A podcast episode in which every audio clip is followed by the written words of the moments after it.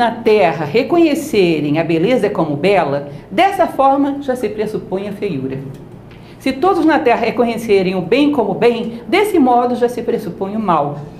Porque ser e não ser geram-se mutuamente. O fácil e o difícil se complementam. O longo e o curto se definem um ao outro. O alto e o baixo convivem um com o outro. A voz e o som casam-se um com o outro. O antes e o depois se seguem mutuamente. Também muito claro, não tem nenhuma caneta aqui para eu dar o exemplo clássico. Vou pegar outra coisa qualquer. Aqui, por exemplo, esse livrinho. O amarelo e o vermelho. Lembram desse exemplo batidíssimo? Por que, que eu percebo o vermelho? Porque ele, ele acaba e começa o amarelo. Se o universo inteiro fosse vermelho, eu ia perceber o vermelho? Não. Ou seja, a consciência se dá no contraste. Acaba uma coisa começa a outra. Então, qualquer coisa que você pense, automaticamente você concebe o seu contrário. E muitas vezes você opta por um polo e nega o outro. Isso era princípio de quê no Carvalho? Quem lembra?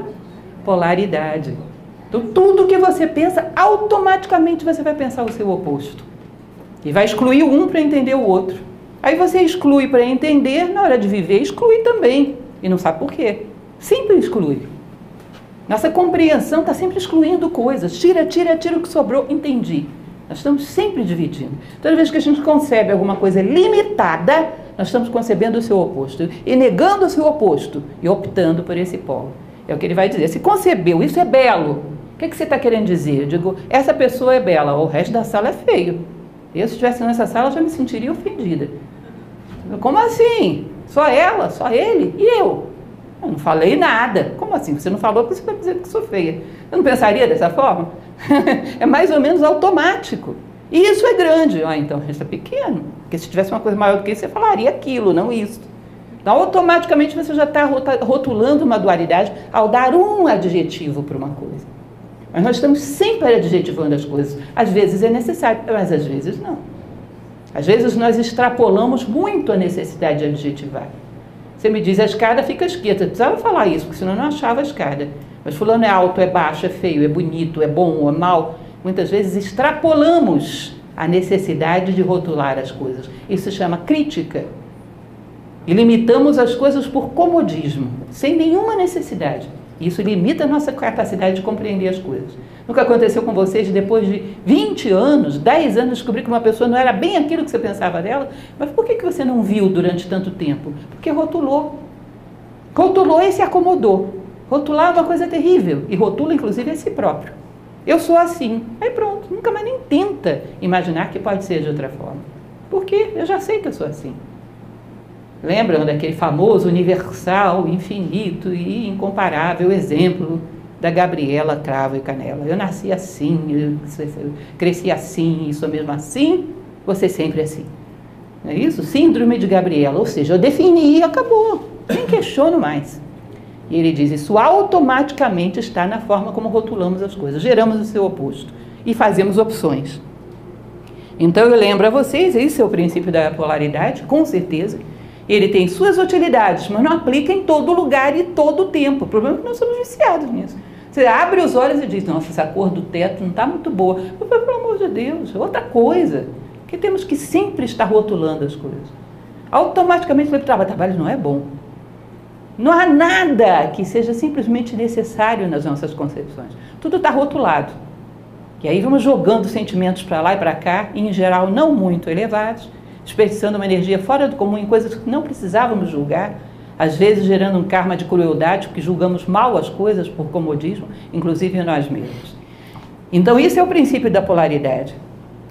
O reconhecimento do bem é o início do mal. Isso está no Gênesis, na Bíblia. É a árvore do discernimento do bem e do mal. Quando não tinham mordido a maçã, ninguém pensava nada de nada, mas mordeu. Uma coisa é boa, outra é mal, uma coisa é boa, outra é mal, uma coisa é boa, outra é mal, e acabou. Fomos embora do jardim do Éden que é uma ideia, digamos assim, mítica da unidade, da totalidade, onde tudo é perfeito e nada está excluído. A árvore do discernimento do bem e do mal começamos a excluir um monte de coisas e nosso mundo ficou pela metade. Então, isso é um mito que é uma coisa delicada a gente dizer que uma tradição atual é um mito, porque hoje se tem um preconceito em relação ao mito. O mito é muito presente na nossa vida, é muito real, o mito não é mentira. É o mito da maneira como mordemos a maçã e deixamos pleno e vazio. E agora as coisas não são absolutas, elas estão divididas. O bem para o tal é o que nos leva para ele, sem se deter no caminho. Isso é interessante porque esses dias eu aprendo muito com vocês. As perguntas que me fazem aqui, das perguntas que me fazem no YouTube, fico pensando sobre elas. Um dia desses uma pessoa me escreveu e falou, mas se existe o mal, o mal está dentro de Deus, Deus é mal. Essa polêmica que é a dualidade deixa a gente louco, né? A dualidade é um negócio meio estranho, deixa a gente louco. Eu fiquei pensando, bom, por que, que a nossa escola nos dá provas? Lá, primeiro grau, segundo grau, ensino médio, né, que a gente fez, ensino superior, para quem também fez, por que, que nos dava provas? Porque se não tivesse provas, a gente não estudava. Fala sério. Você estudava sem provas? Me conta. Ninguém estuda. Eu não aprendia nada. Aí a escola dava provas, aí você estudava. Não é isso? Mas essa pedagogia, será que foi a sua escola que inventou? Ou é uma lei do universo que foi reproduzida pela pedagogia humana? Se as provas eram boas ou eram más? Na hora que eu as fiz, era um inferno. Mas agora são boas, porque tudo que eu sei eu aprendi por causa delas. Então, na verdade, para uma visão como a taoísta, não existe bem e mal. Existe o necessário. E o necessário é que você cresça. Te fez crescer? Legal. e tudo no universo te dá uma oportunidade de crescer, que você aproveita ou não, segundo o seu livre-arbítrio. Mas existe alguma coisa na tua vida que não te permita crescer através dela? Não, não tem. Se eu tivesse aprendido, eu teria crescido. Ou aprendi e cresci. Então não existe essa dualidade, é um artifício. A lei da necessidade é uma só, está te puxando para cima. O bem para o tal é aquilo que leva na direção dele, então não tem nada mal. Tudo é uma possibilidade de crescimento. Através das provas podemos alçar um outro degrau. E se não alçamos, exercemos o nosso livre-arbítrio. Então sofremos a dor correspondente de não querer crescer. Mas não porque não houvesse oportunidade, sempre há. Então, se sempre há oportunidade, há unidade. A dualidade criamos nós. Daquilo que é agradável ou é desagradável. Cadê o bem e o mal? Você tem alguma dúvida de que a prova do seu filho foi boa para ele? Não, não tem dualidade aí, é uma coisa só. Aquilo que nos permite crescer é sempre bom e tudo nos permite crescer. Então, se a gente parar para refletir num próximo degrau, que era o que o Caibalion chamava de princípio da neutralidade, já percebemos que essa dualidade criamos nós, por aquilo que nos agrada e nos desagrada. Bom, e continuando. Assim também é o sábio. Essa é outra coisa desconcertante dentro do taoísmo, a ideia da não ação.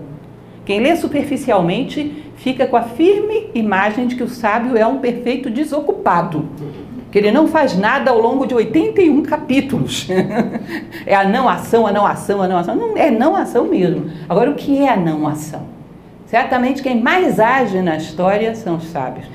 Para quem acredita que eles existiram, nós estamos aqui por causa deles, porque isso é um livro escrito por um deles.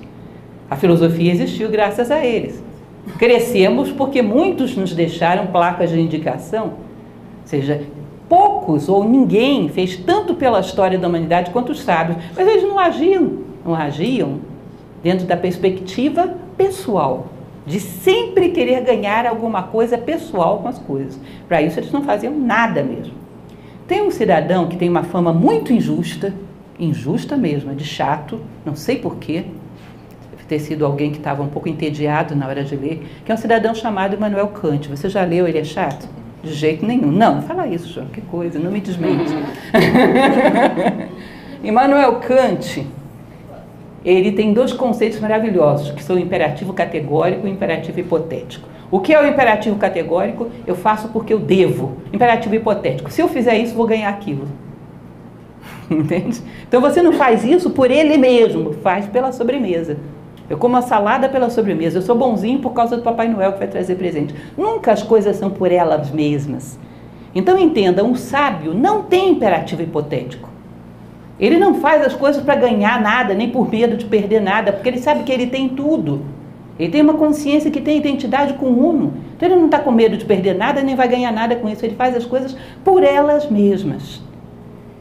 Existe uma coisa interessante que é vocês buscarem isso dentro de vocês. Se nós buscamos a sabedoria, É porque um pedacinho dela, pequenininho, já está dentro de você. Porque senão você não se interessaria por ela.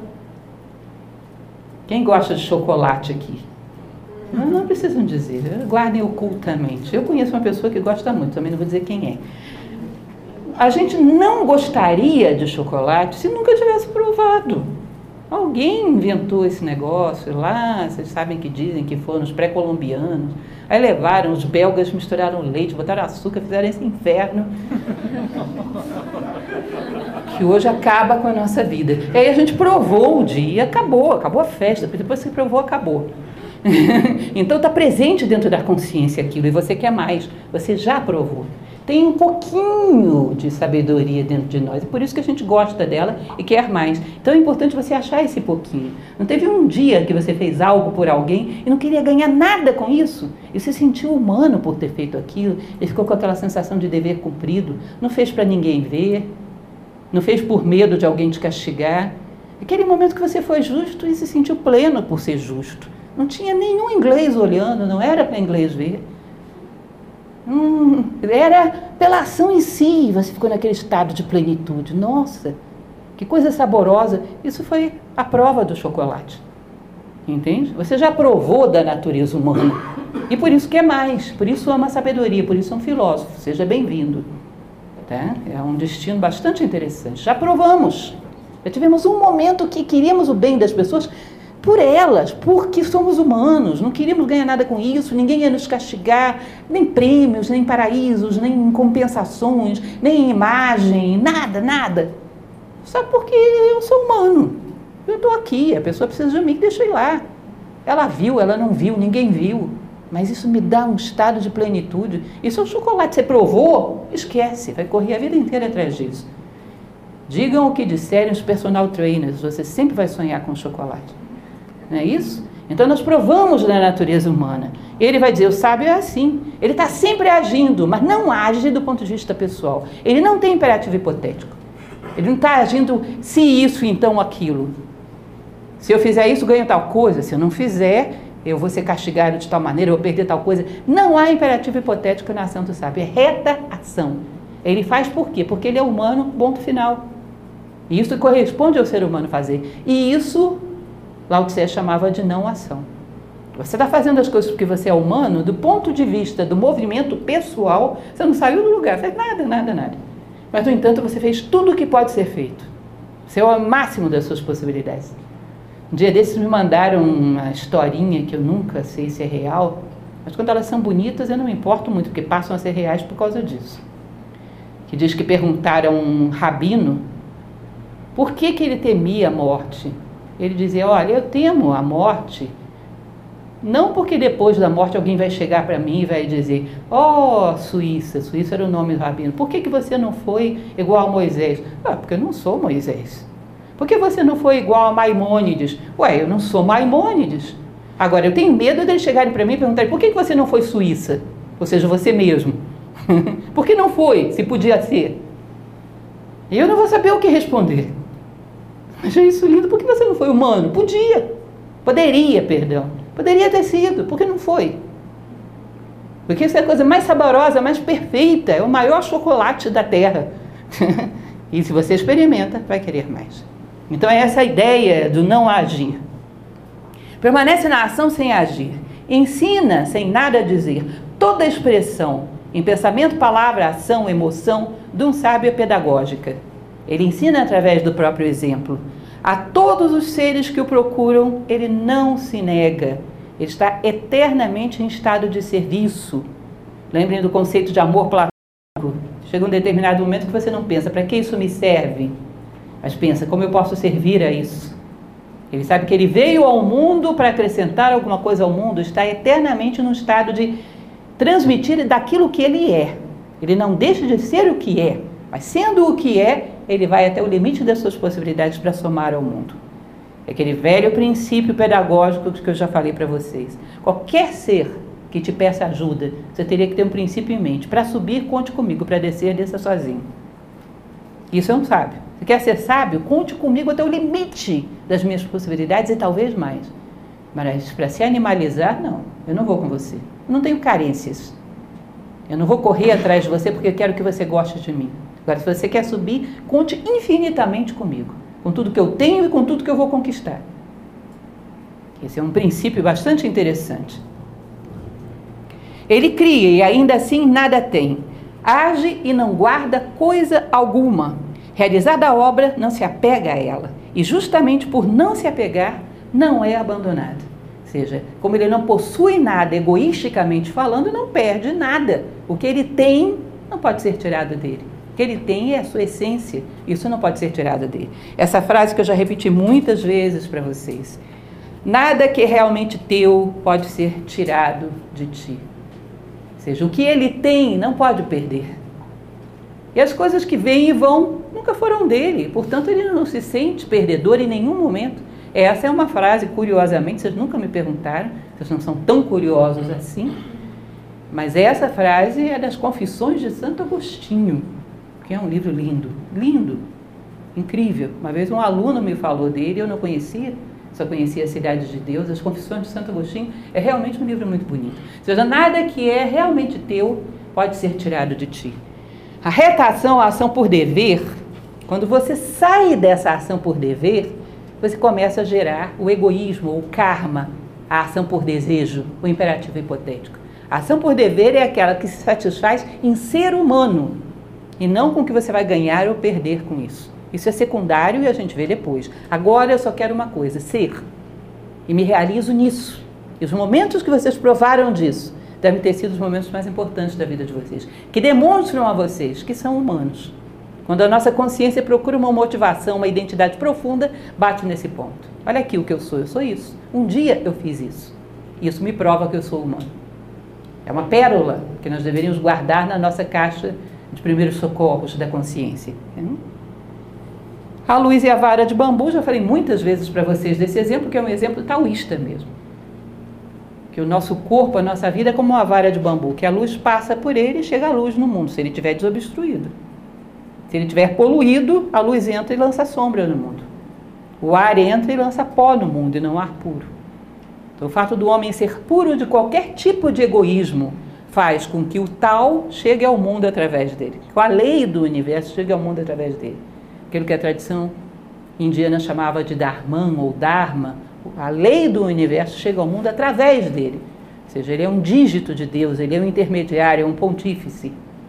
Mas a partir do momento que cria qualquer forma de egoísmo, de linha, de limitação, ele quer que as coisas estejam dentro e não do lado de fora. Bom, ele obstruiu. Colocou pó dentro dessa vara de bambu.